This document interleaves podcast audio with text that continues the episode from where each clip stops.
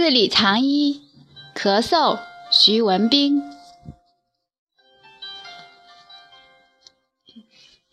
咳嗽尽人皆知，但是咳与嗽的区别很少有人知道。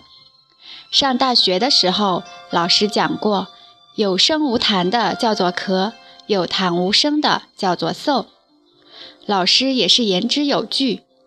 今刘和间的《素问病机气医保命集》载：咳谓无痰而有声，肺气伤而不清也；嗽是无声而有痰，脾湿动而为痰也。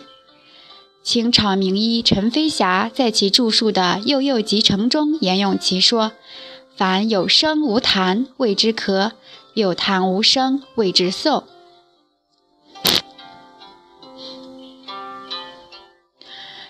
虽然古今的老师都这么说，可我还是不以为然。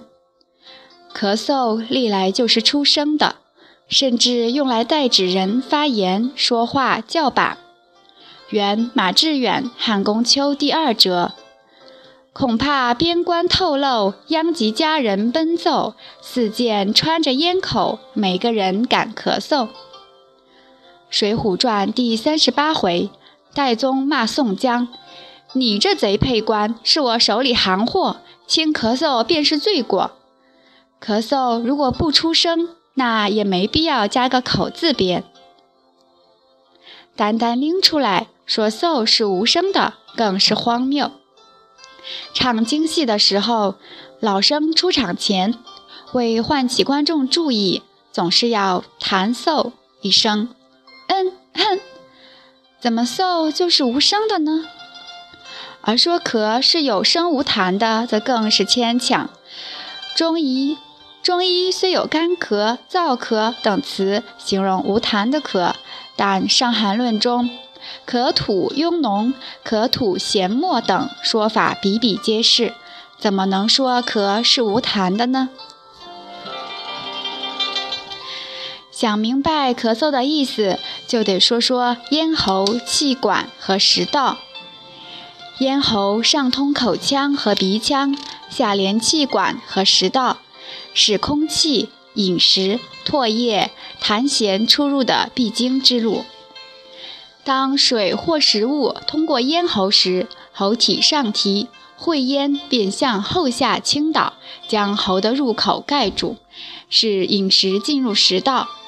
当有气流通过时，会咽便自动立起，盖住食道口。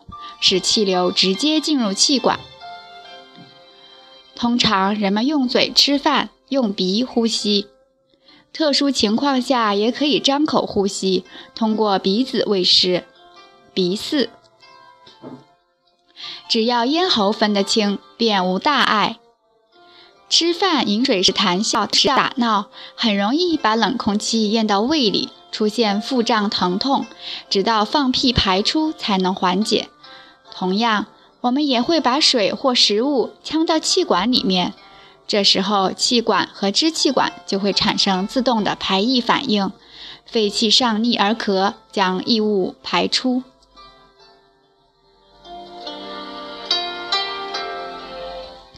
气管和支气管内壁上有一层黏膜，黏膜层有纤毛上皮细胞，每个细胞的表面有数百条纤毛。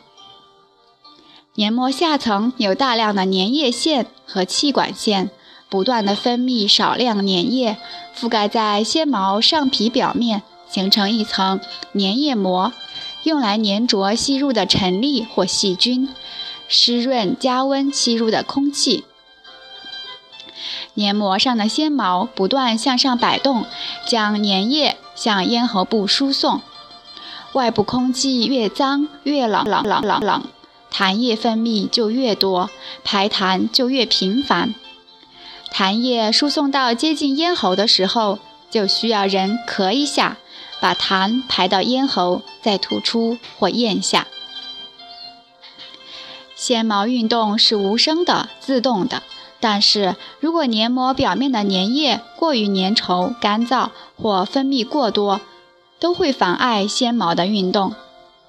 另外，吸入有害气体、长期吸烟或者吸入空气的温度过低，也会抑制纤毛运动，甚至引起细胞坏死、纤毛脱落。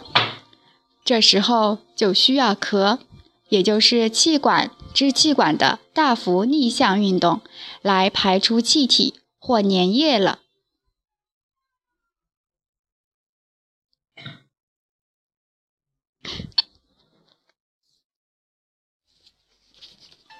直到有害气体或物质排出，纤毛恢复了自主运动，可才会停止。食道是一条厚壁肌肉质的食质直管，食道的运动主要是食道环形肌自上而下有顺序的收缩造成的一种蠕动。食道的内壁附有腺体，可以分泌粘液以润滑食道，便于食物团的运行。但是如果饮食过量、过于肥腻、贲门闭合，食道内的粘液过多，无路可走，人就会嗖一声，把痰搜刮上来，到了咽喉再吐出去。有时嗖上来的痰会跑到气管里，引起呛咳，现代医学称之为胃食管反流性慢性咳嗽。其实这就是由嗽而咳。其实嗽有点像鱼鹰的捕食，吞下一条鱼又吐出来，只不过食物还没到胃里。《汉书》卷九十三《令姓邓通传》记载，文帝常病痈，邓通常为上嗽允之，说的就是用嘴吸吮脓液，吸得过头到了食道，再嗽出来。所以，咳是肺气上逆，嗽是食气上逆。反观刘和坚的论述，尽管立论不对，但是结论是正确的，那就是咳是肺气不清，嗽是脾湿痰动。咳属于呼吸系统的问题，嗽属于消化系统的问题。两者虽然有密切的联系，脾为生痰之源。肺为助痰之器，但是诊断定位还是要明确，因为治疗也是不同的。治咳必须分清顺逆，从咳的性质、音色、节律和咳的时间、诱发或加重因素来判断。一般的原则是因势利导，助肺排痰，不能一味的止咳镇咳。就像治疗发烧，不能一味的冰敷。有时需要吃药发汗一样。现代医学发明了许多抑制中枢神经的止咳药，里面含有可待因、右美沙芬。这些药物和止痛药一样，不是解除病痛，而是让人感觉不到病痛，久而久之还能让人成瘾。其他脏腑也会影响到肺，导致咳。《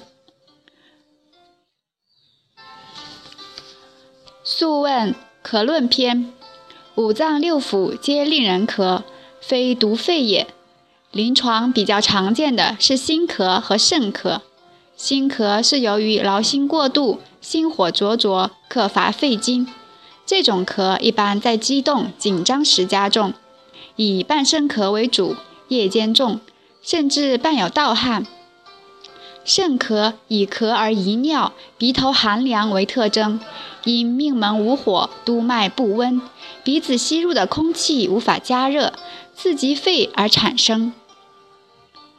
我的一个德国女学生，二零零二年年初患肾咳，我给她用金匮肾气丸，症状开始缓解。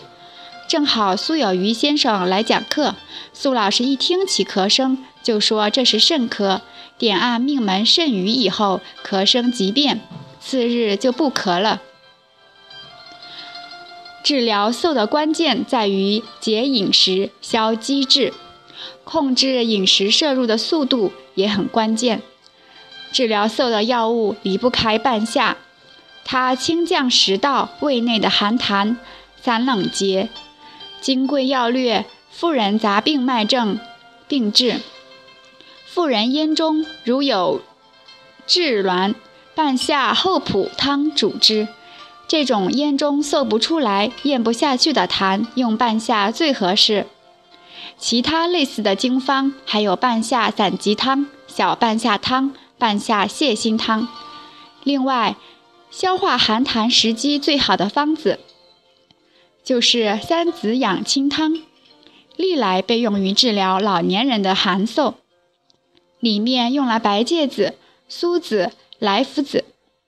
我在《快治一文》中介绍了吃生鱼片时的佐佐料：芥末、紫苏叶、萝卜丝，其功用与三子完全一样。这些都是中医的传统疗法。戏曲界有句行话叫做“饱吹恶唱”，